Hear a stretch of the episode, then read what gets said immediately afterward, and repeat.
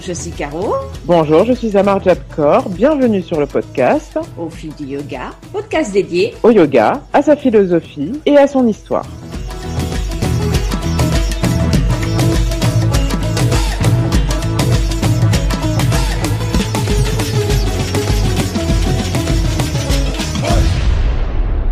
Bonjour à tous et bienvenue sur le podcast Au fil du yoga avec Maïmouna. Nous sommes ravis de vous retrouver pour euh, un nouvel épisode.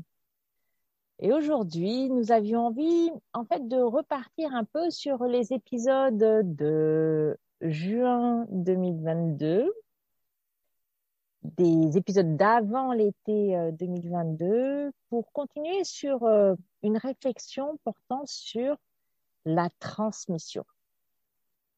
Mais d'abord, bonjour Maïmouna, comment vas-tu? Bonjour Caro, bah bien et toi? Ça va. Cette question de, de, de la transmission, je vous avoue que ça me ça me travaille un peu parce que quand on lit, par exemple, bon, je lis beaucoup les réseaux sociaux, euh, les, beaucoup de profs disent euh, je transmets. Et alors, je m'interroge, je, je me dis mais on transmet quoi? On transmet comment? Et en fait, hein, quand on pose la question, souvent il y a un grand blanc parce que on dit qu'on transmet, mais si vous voulez, derrière le mot, le mot transmettre contiendrait une espèce de, de vaste euh, espace de concepts, mais en fait, on est incapable de dire ce qu'il y a vraiment derrière. Et hum, j'ai posé la question d'ailleurs sur Facebook et j'ai eu beaucoup de, de réponses super intéressantes mais qui m'ont quand même laissé un peu sur ma faim. Parce que c'était souvent, euh, je transmets les enseignements. Alors j'avais presque envie, envie de dire, mais quels enseignements? Bien sûr qu'on transmet un enseignement. En tant que prof, on enseigne. Donc oui, on transmet. Mais voilà, quel, quel type d'enseignement? Surtout qu'on a tous des styles différents, des traditions différentes. Hein. Certains vont être dans le hatha yoga classique, mais là, au niveau de la philosophie, il y en a qui vont être dans le shivaïsme du Cachemire, c'est complètement différent. C'est euh, il y en a qui n'auront rien du tout, ce qui aurait pu être mon cas à une certaine période. Euh, il y en a, ça va être euh, picoré un peu partout. C'est qu'est-ce qu'on transmet? Comment on le transmet? Et c'est une thématique qui nous intéressait beaucoup avec, avec Maïmouna. La question numéro un, c'est est-ce que transmettre, c'est forcément enseigner? C'est peut-être la première question que je poserais. Ou est-ce que enseigner, l'inverse, c'est forcément transmettre Est-ce qu'on peut enseigner sans rien transmettre?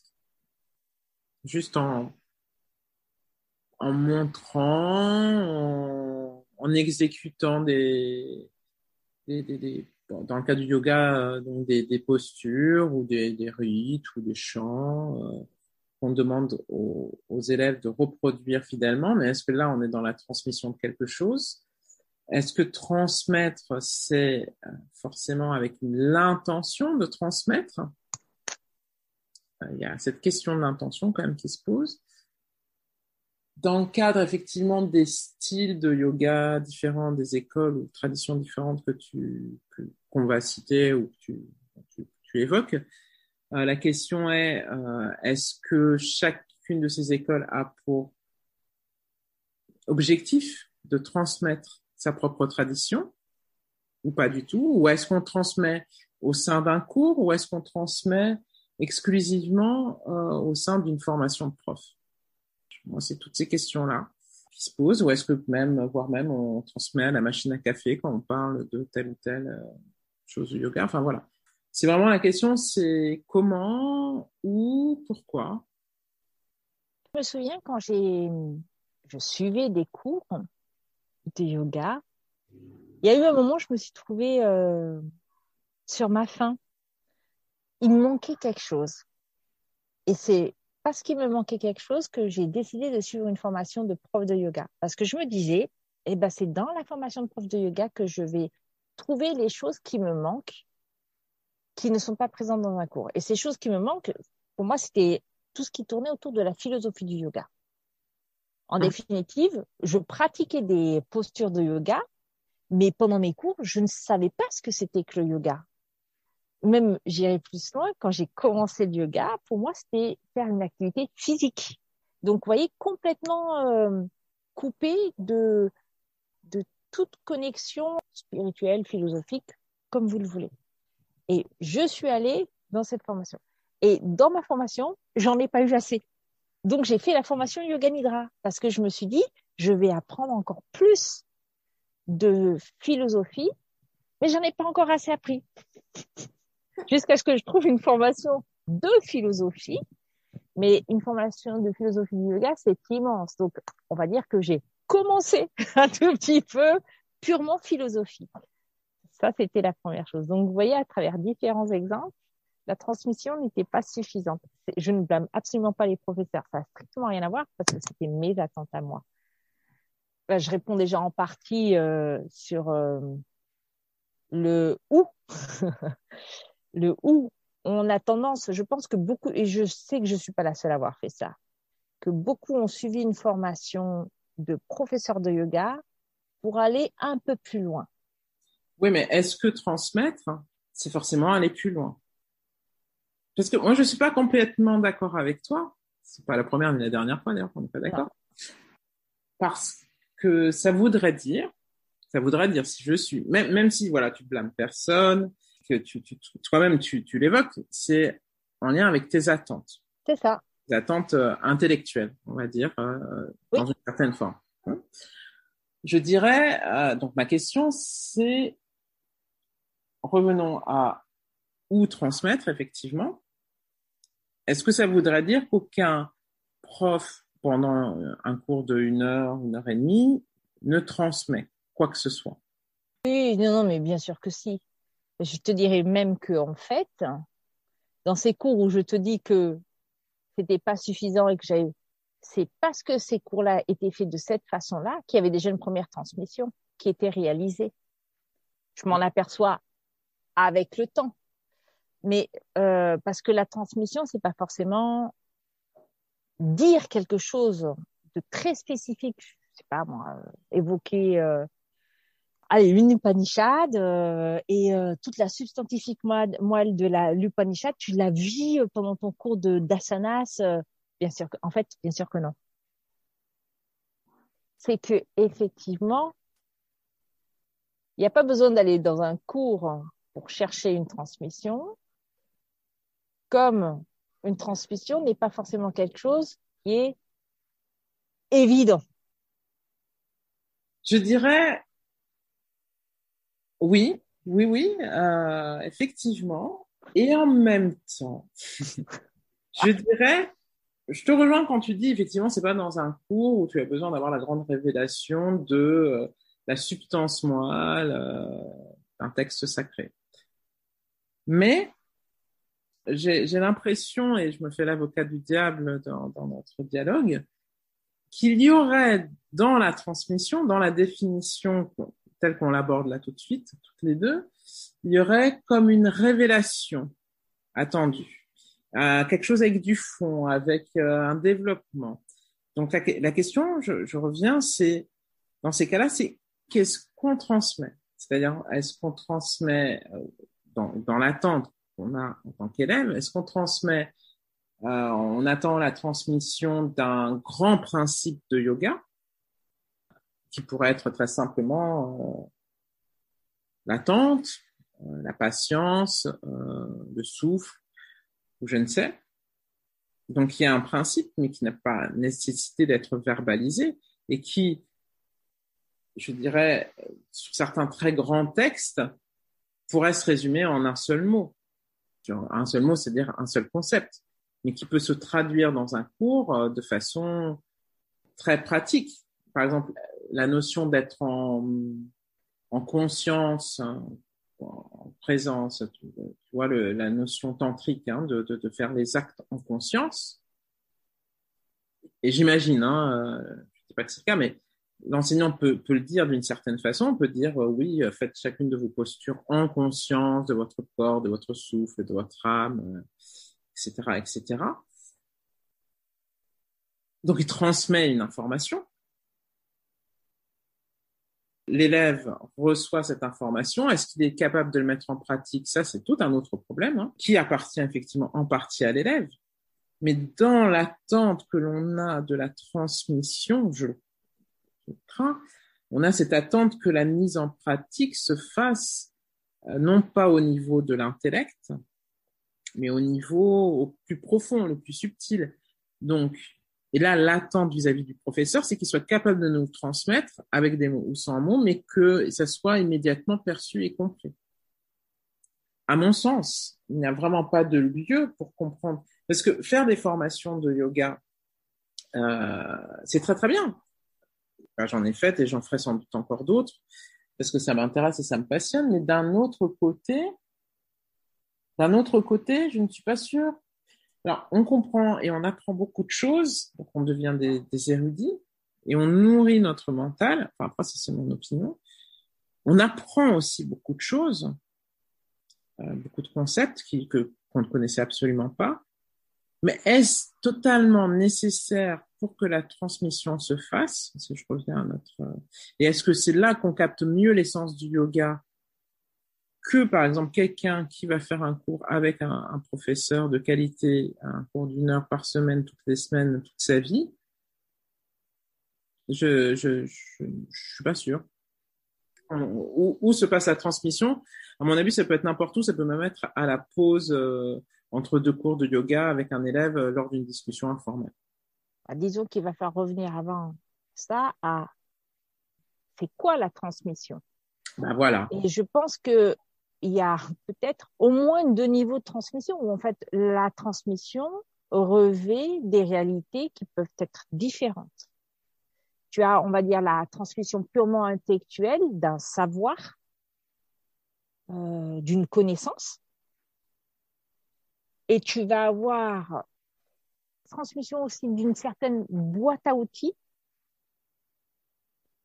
qui exploitera consciemment ou inconsciemment euh, l'élève pour aboutir à quelque chose de voulu ou de ne pas voulu, de rechercher ou de non rechercher.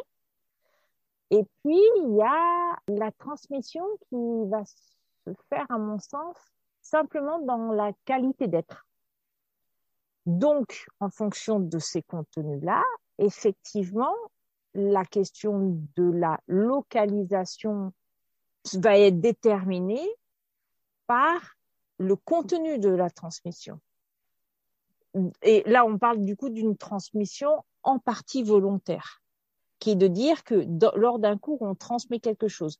On transmet quelque chose qui est visible ou qui est invisible.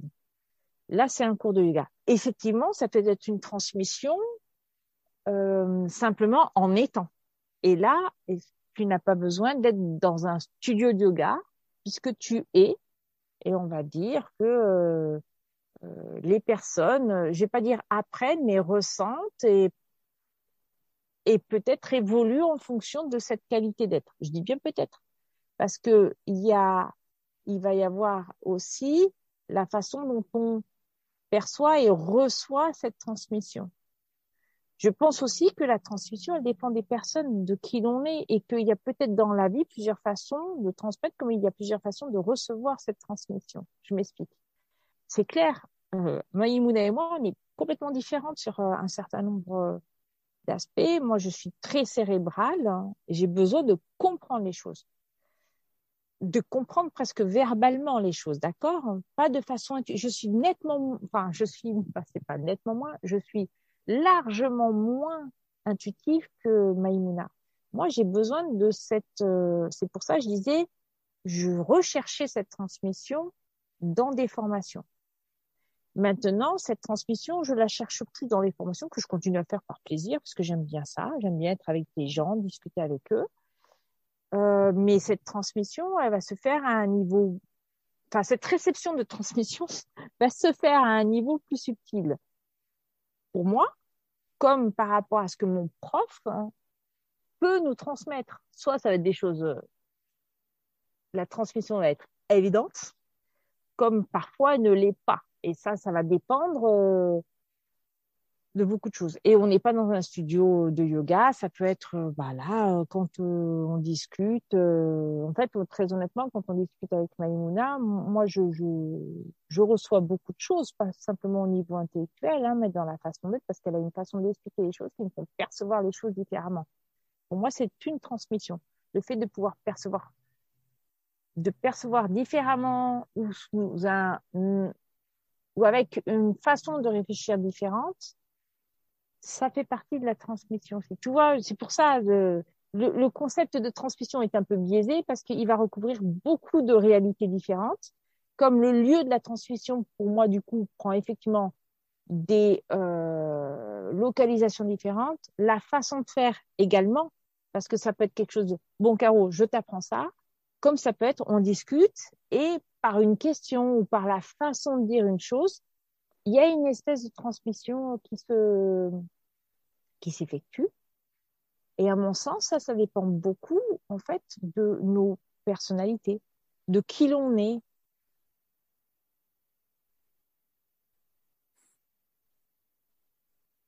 Je marque un temps d'arrêt sur ce que tu dis, parce qu'évidemment, je ne peux que être d'accord avec toi. Il y a effectivement cette question de comment je reçois, comment on me transmet, ce qu'on me transmet. Et, euh, et après, il ne faut pas se mentir, hein, parce qu'on se dit tout hein, sur ce podcast. Il y a des profs qui sont plus à l'aise pour transmettre que d'autres. Et là, j'en viens à l'intention aussi. Mais avant l'intention, je dirais, bon, on a tous eu des profs qui nous ont totalement inspirés, bon, comme à l'école, hein, c'est pareil. Hein, on a tous eu des, profs extraordinaires et d'autres qui étaient franchement extraordinaires. Euh, ça veut pas dire qu'ils le sont dans l'absolu, extraordinaires ou non extraordinaires. Euh, je suis peut-être une super prof pour certains, une, une prof tout à fait euh, nulle et pourrie euh, pour d'autres. Hein. C'est comme ça. C'est une question de sensibilité aussi. Enfin, j'en sais rien. Ça se passe à certains niveaux.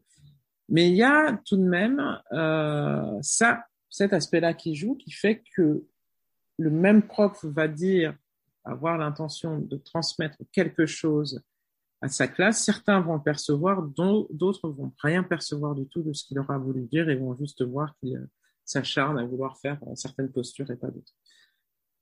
Après, il y a vraiment la question de l'intention, de ce que je veux transmettre et est-ce que je veux transmettre véritablement au-delà de, euh, du formatage classique d'un cours avec un début, un milieu, une fin, avec un plan de cours euh, tout établi. Est-ce que je veux aller au-delà de ça? Euh, Certains, par principe, n'iront pas au-delà parce qu'ils vont estimer que leur euh, pratique, enfin la tradition, se suffit à elle-même dans la transmission et qui n'ont pas, voilà, et qui n'ont pas ce rôle-là à avoir de vouloir aller plus loin. Donc il y a cette première chose.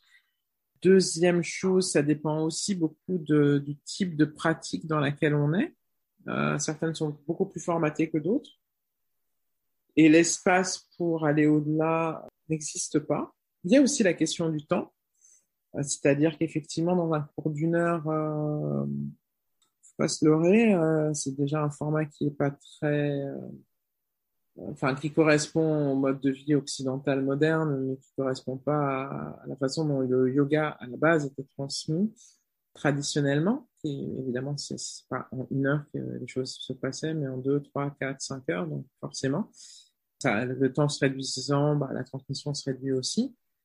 Et euh, sur la question dite de l'intention, euh, il y a effectivement l'envie, euh, il y a ce que le prof lui-même a compris de sa propre de sa propre tradition, parce qu'il faut pas non plus être naïf.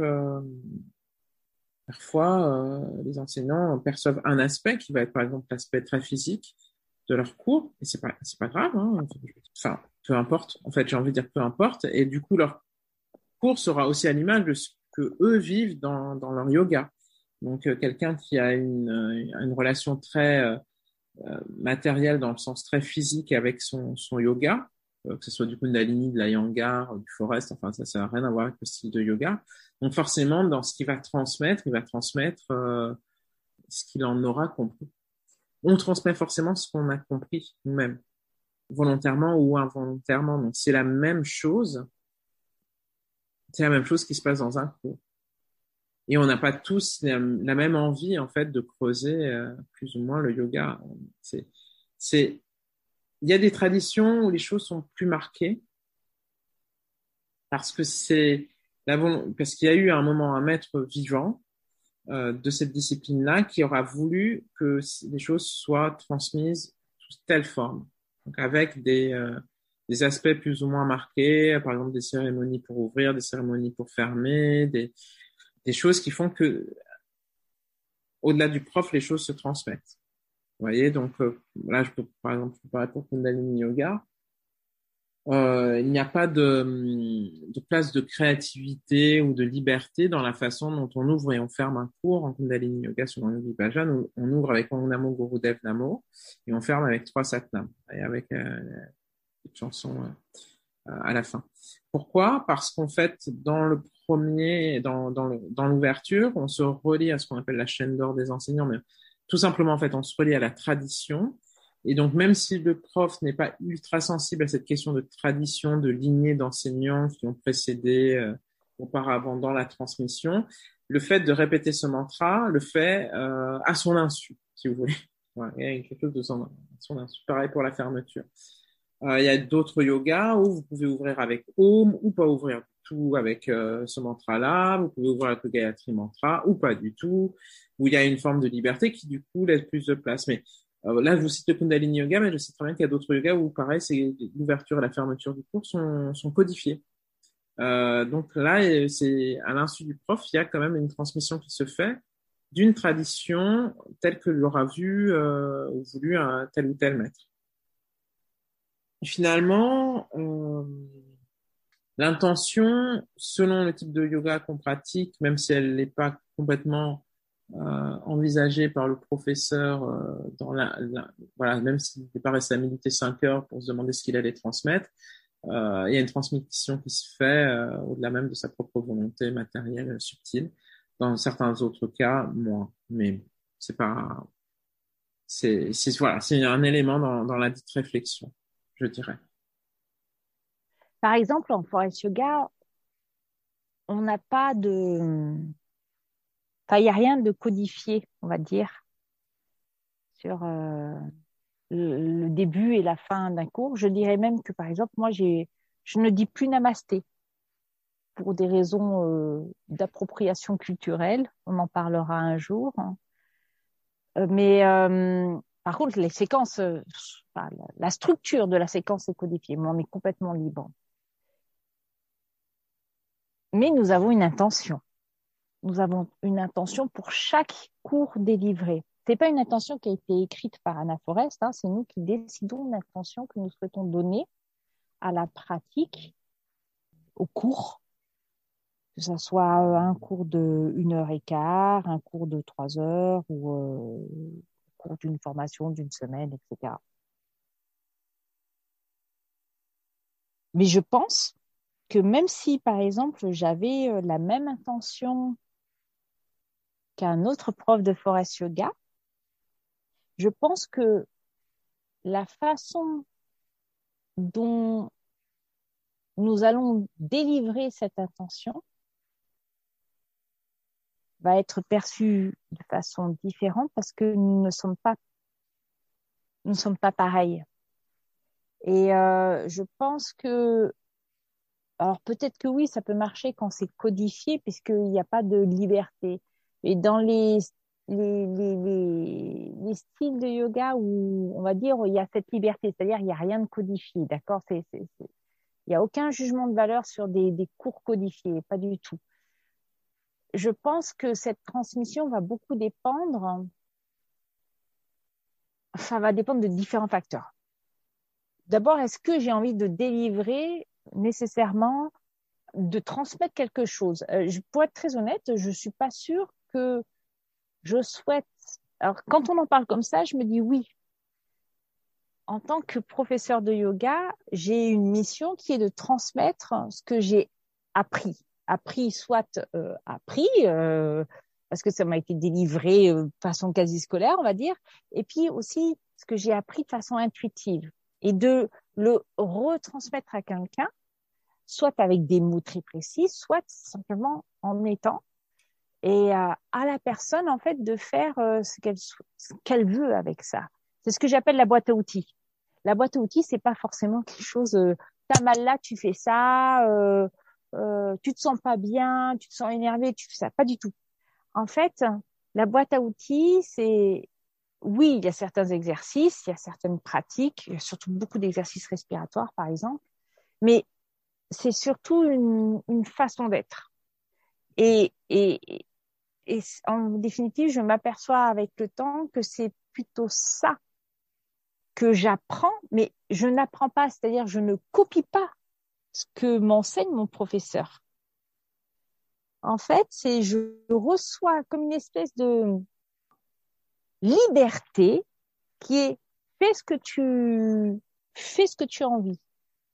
C'est même pas une permission, hein, euh, parce que heureusement je suis libre, mais c'est ce message qui est vraiment par rapport à tout ce que la société peut nous imposer. C'est euh, tu as envie de faire ça, fais ça. Tu as envie de le dire comme ça, dis-le comme ça. Euh, tout en tout en respectant ce que moi je me suis astreinte à faire, ce sont vraiment les yamas et les niyamas du yoga, ou en tout cas ce que j'en comprends. Pour moi, transmettre, c'est simplement donner à la personne, donner la possibilité à la personne qui est en face de moi de se déployer, de se développer. Et le sens développer, c'est pas euh, sens développement personnel, hein, c'est sens de faire ce qu'elle veut faire et moi, je suis juste là. Je tiens un espace pour cette personne et dans cet espace, cette personne fait ce qu'elle veut. Si elle euh, a envie euh, de ne faire que de la pratique purement physique, elle ne fera que de la partie purement physique. Si, imaginons, euh, par, hier, j'ai eu une de mes élèves qui m'a dit tu as parlé avant les vacances de ce qu'était de ce que était l'éveil, et tu as notamment dit que l'éveil nécessitait d'abord un réveil. Elle me dit ça m'a parlé pendant toutes les vacances. Simplement le mot. J'ai pas fait exprès, c'était pas de la transmission voulue, mais chez elle, ça a trouvé un écho qui est peut-être différent de ce que moi, je comprends par le mot réveil, mais voilà. Pour moi, ça, c'est de la transmission. Euh, c'est intéressant qu'on parle de ça, euh, parce que, alors moi, la démarche est radicalement opposée à la tienne. Euh, là, je parle du Kundalini Yoga. Dans un cours de Kundalini Yoga, ou atelier ou quoi que ce soit, alors l'élève, lui, fait ce qu'il veut dans ce que je propose. Hein. Enfin, je veux dire, après, s'il n'arrive pas à faire les respirations, qu'il n'arrive pas à chanter, euh, ça, moi, j'y peux rien. Par contre, par contre, c'est très intéressant parce que moi, c'est différent. C'est-à-dire que moi, je suis, enfin, je suis, euh, je suis la garante en fait des enseignements de Kundalini Yoga selon Yogi Bhajan. Alors, il y a un truc un peu austère, dur et là-dedans, donc je vais vous expliquer en quoi. C'est-à-dire que ces enseignements, après, on pourra parler du bonhomme, mais les enseignements de Kundalini Yoga existaient évidemment avant Yogi Bhajan. Kundalini Yoga existe en dehors même de Bhajan. Ça, c'est pas la question. Quand on enseigne le Kundalini Yoga selon Yogi Bhajan, c'est-à-dire avec euh, des mantras qui sont en gourmukhi et pas en sanskrit, avec euh, des séries de postures qui durent euh, un certain temps et pas un autre, avec un enchaînement, si vous voulez, de choses qui sont qui ont un sens. C'est parce que le maître de ce yoga a vraiment réfléchi en fait au Kundalini Yoga comme à une technologie et que par exemple ça, tel exercice s'emboîtait bien avec tel autre et donc voilà, ça se faisait dans cet ordre-là et pas dans tel autre parce que l'efficacité par rapport à l'objectif, parce que dans les enfin dans les séries d'exercices en Kundalini Yoga, il y a un objectif, je sais pas moi, nettoyer le foie, la prospérité, enfin ça peut être divers et varié. Voilà. Pour tel objectif, tel enchaînement d'exercices fonctionnait bien. Après pour la méditation, euh, là c'est, c'est professeur choisit une méditation qui, dont il sent que ça a bien fonctionné avec ce qu'il veut faire, avec son intention première. Mais je ne et, les enseignants de Kundalini Yoga, selon Yogi Bhajan aussi, ne déforment pas les enseignements. Alors l'objectif derrière, c'est quoi? C'est de maintenir euh, une forme de transmission la plus fidèle possible à cet objectif premier. Pourquoi? Dans quoi ça rentre en fait comme point de vue Comme c'est un, point de vue en fait, vraiment, c'est un point de vue et un, et un choix en fait, dans le sens où on estime que le maître, un maître, a une vision que moi, enseignante, je n'ai pas. Je suis pas encore un gourou dans le sens noble du terme, hein. euh, ni un maître euh, yogi. Ça viendra peut-être un jour, mais je ne crois pas pour le moment. Donc, un maître yogi a une vision particulière pour amener les gens jusqu'à l'éveil. C'est son job, d'accord? Donc, quand je transmets son enseignement, ce n'est pas à moi. Donc après, ça, ça, ça, ça nous appartient à nous, hein, mais euh, ce n'est pas à moi d'y rajouter un truc que je trouverais, enfin, d'avoir un espace de liberté dedans. Moi, je transmets. Pour vous donner une image, euh, une image, en fait, je suis le facteur. Ok, je suis un facteur. Donc le facteur, il ouvre pas la lettre a priori, il ne il réécrit pas dessus, euh, il fait pas des petits cœurs et des machins, il transmet en fait le courrier tel quel, du destinataire, euh, enfin de l'expéditeur au destinataire. Et eh ben dans le Kundalini Yoga, c'est comme ça qu'il faut voir l'enseignant en théorie, c'est qu'il transmet en fait l'enseignement dans son exactitude et de façon intacte entre ce qu'il a été pensé ou transmis à l'élève. Mais Maï, ça, tu me parles du, Kundalini, qui est, effectivement, d'autant que j'ai suivi tes cours, donc euh, je sais que c'est quelque chose qui est très, très cadré. Sur d'autres euh, styles qui le sont, je pense par exemple à l'Ashtanga ou à Yoga, je me souviens pas que l'Hatha Yoga soit aussi, euh, aussi encadré que ça. Comment, alors l'Hatha Yoga, tu penses que ça se passe? Alors l'Hatha Yoga, là, je, je peux témoigner aussi. Euh, si je prends Shivananda, euh, donc c'est un, un, gars qui s'appelle Shivananda qui, qui, a, qui a créé en fait euh, pas du tout le Hatha Yoga, mais voilà plein d'ashrams et qui l'a ramené notamment avec d'autres maîtres dans les années 60. Euh, L'Hatha Yoga selon Shivananda, ça va être une série de postures dans un ordre très précis aussi, avec des pranayamas très précis au début. Euh, donc en général, les profs purement Shivananda vont préciser hein, dans, dans, dans leur petit machin, ils vont dire qu'il faut un cours dans le style Shivananda.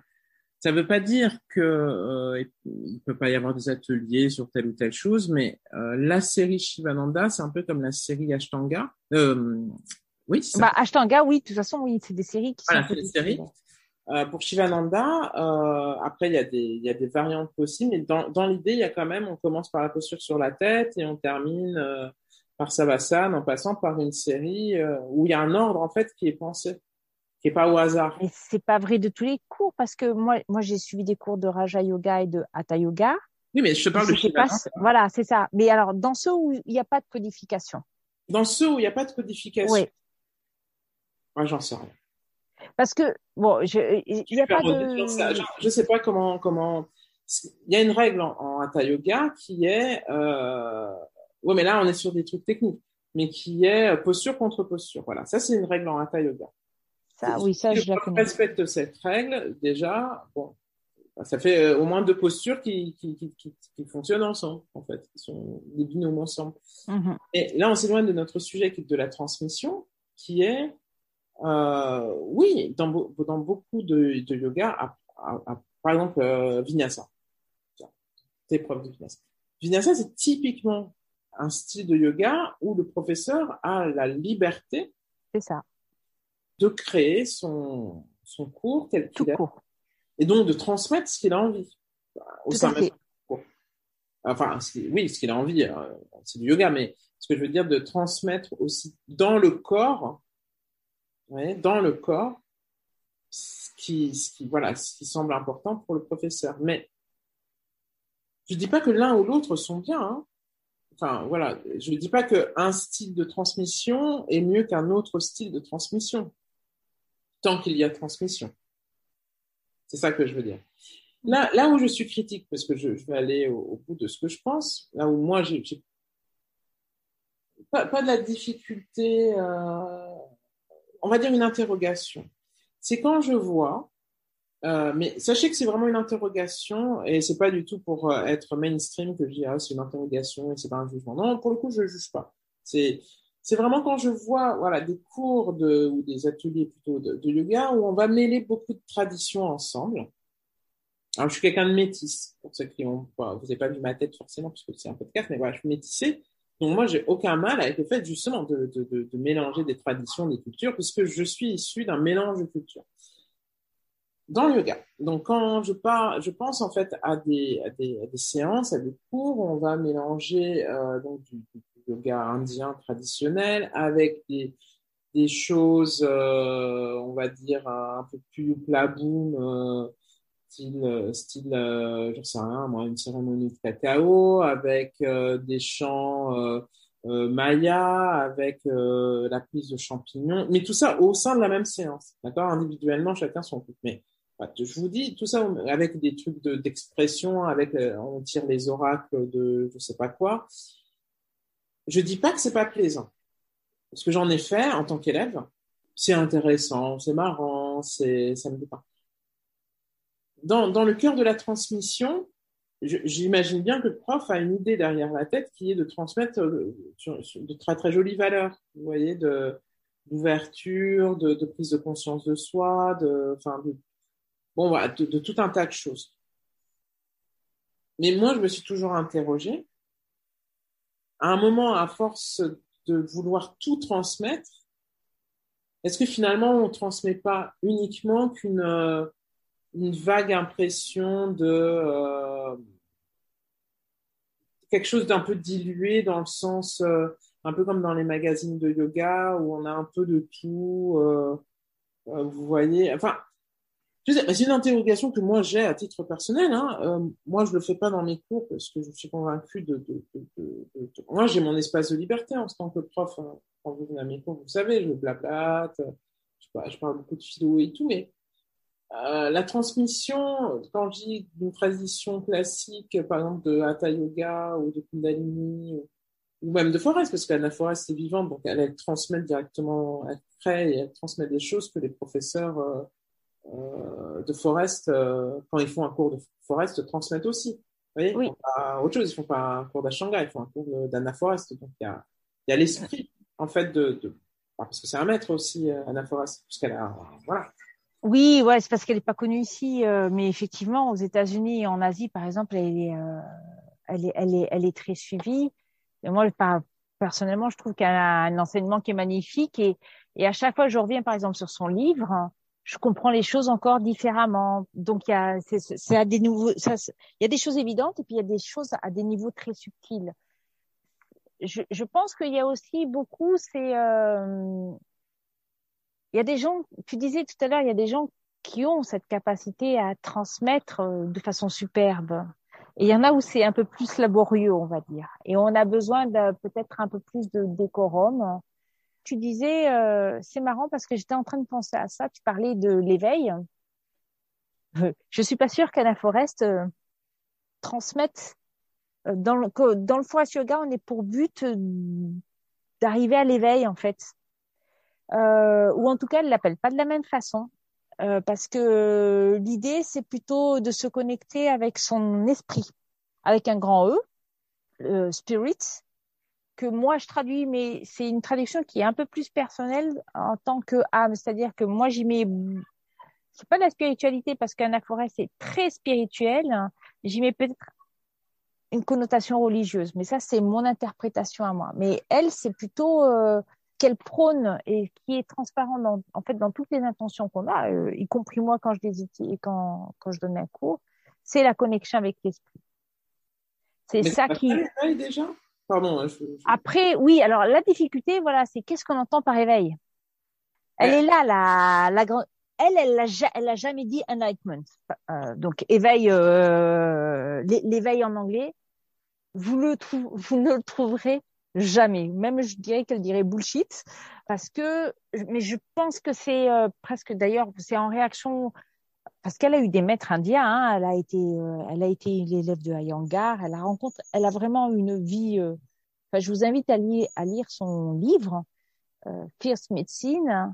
D'ailleurs, c'est très intéressant le, le tracé de sa vie mais je pense que oui, c'est peut-être une, c'est ça qui est très intéressant. Pour moi, c'est de l'éveil, mais j'aime pas trop utiliser ce terme-là parce que j'ai toujours eu des pudeurs par rapport euh, justement à tout ce que je lis euh, par, euh, qui sont issus de la tradition que je vais appeler classique du yoga, qui est la tradition qui est la plus prégnante ici en France, qui est celle du Hatha Yoga, avec des grands maîtres indiens et où là où on parle d'éveil, etc. Et, et moi j'ai toujours eu du mal puisqu'en définitive je suis professeur d'un style de yoga qui a été créé par une femme américaine contemporaine et dont le vocabulaire parfois ne se retrouve pas euh, dans notre vocabulaire qu'on peut retrouver dans beaucoup de cours de yoga ici. Et je me suis toujours trouvée toujours trouvé en décalage. Et c'est pour ça que je dis que je ne cherche pas nécessairement à transmettre, ou plutôt, en fait, je cherche à transmettre, c'est quand j'écris mon blog, ou presque même quand nous, quand on, discute ici euh, dans le podcast, même si c'est pas volontaire, le blog ça l'est peut-être plus, le podcast c'est plutôt une offre de réflexion. Mais je pense très honnêtement que dans le simple fait de discuter et enfin, donc d'échanger et puis aussi de, de, ensuite produire le podcast et qu'il pourrait qu'il soit diffusé, que c'est une transmission parce que à travers nos interrogations, nos suppositions, nos arguments, il y a de la transmission. Après, c'est vous, auditeurs, qui en faites ce que vous voulez. C'est-à-dire que ce n'est pas une transmission forcée. Mais dans transmission forcée, je veux simplement dire, c'est c'est comme ça. Vous prenez, euh, moi c'est ce que j'aime, c'est quand ça reste ouvert. Euh, oui, c'est ça. Pour, moi, c'est vraiment la notion d'espace qui euh, qui va primer. Il y a forcément de la transmission. À partir du moment où il y a bon, il y a le verbe, mais il y a, aussi les intonations, il y a aussi euh, bon, vous ne voyez pas, mais peut-être que vous imaginez la façon dont nous agissons. Il y a forcément, je dirais même qu'il y a forcément de la transmission à partir du moment où il y a une interaction entre deux personnes.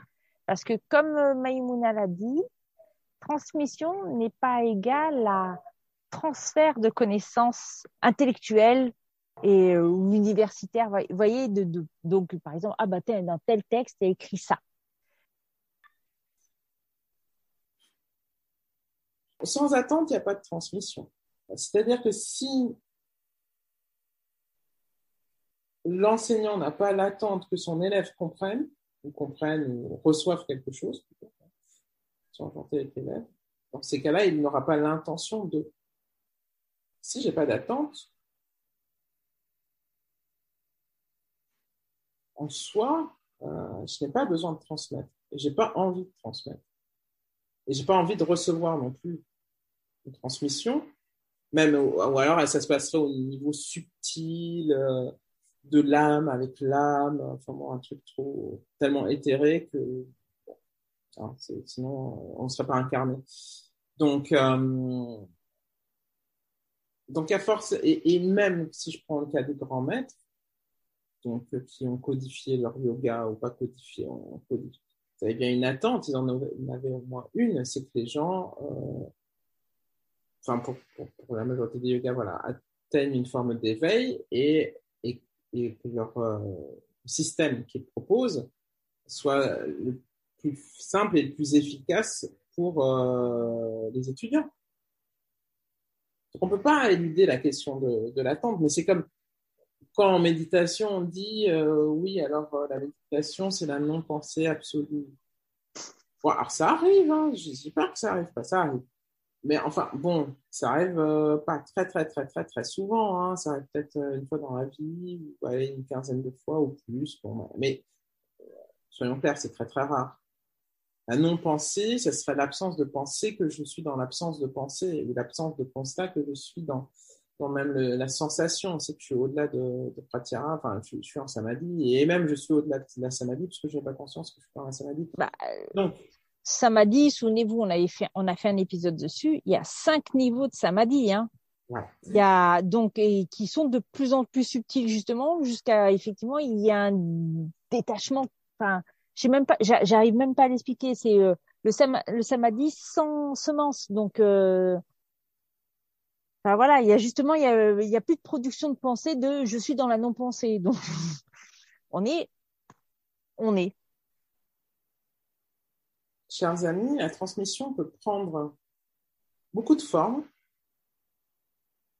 Dans un cours, euh, dans une formation, dans un podcast, autour d'une tasse de thé.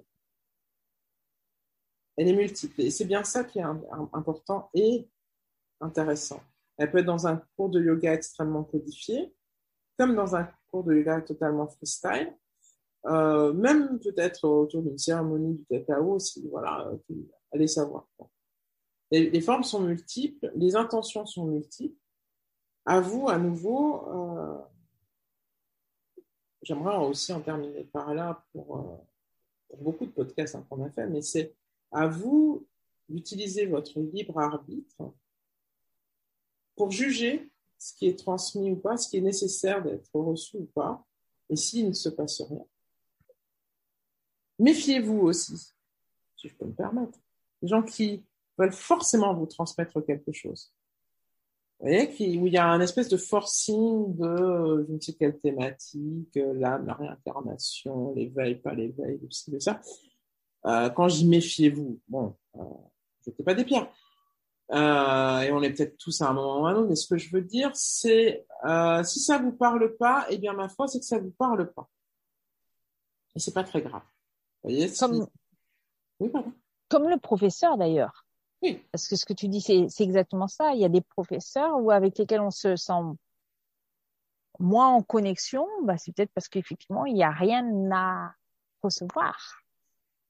Voilà. Et c'est euh, et c'est ainsi. Et c'est c'est un, un signe. C'est ainsi et c'est un signe. un signe. Donc soyez euh, soyez libres. C'est beau comme fin, ça, non? Très beau. Nous vous souhaitons l'agréable écoute et une excellente euh, fin de journée ou de soirée, quel que soit le moment où vous nous avez écoutés. Maïmouna, un grand merci à toi. Caro Caro, grand merci à toi également. Bonne journée. Bonne journée.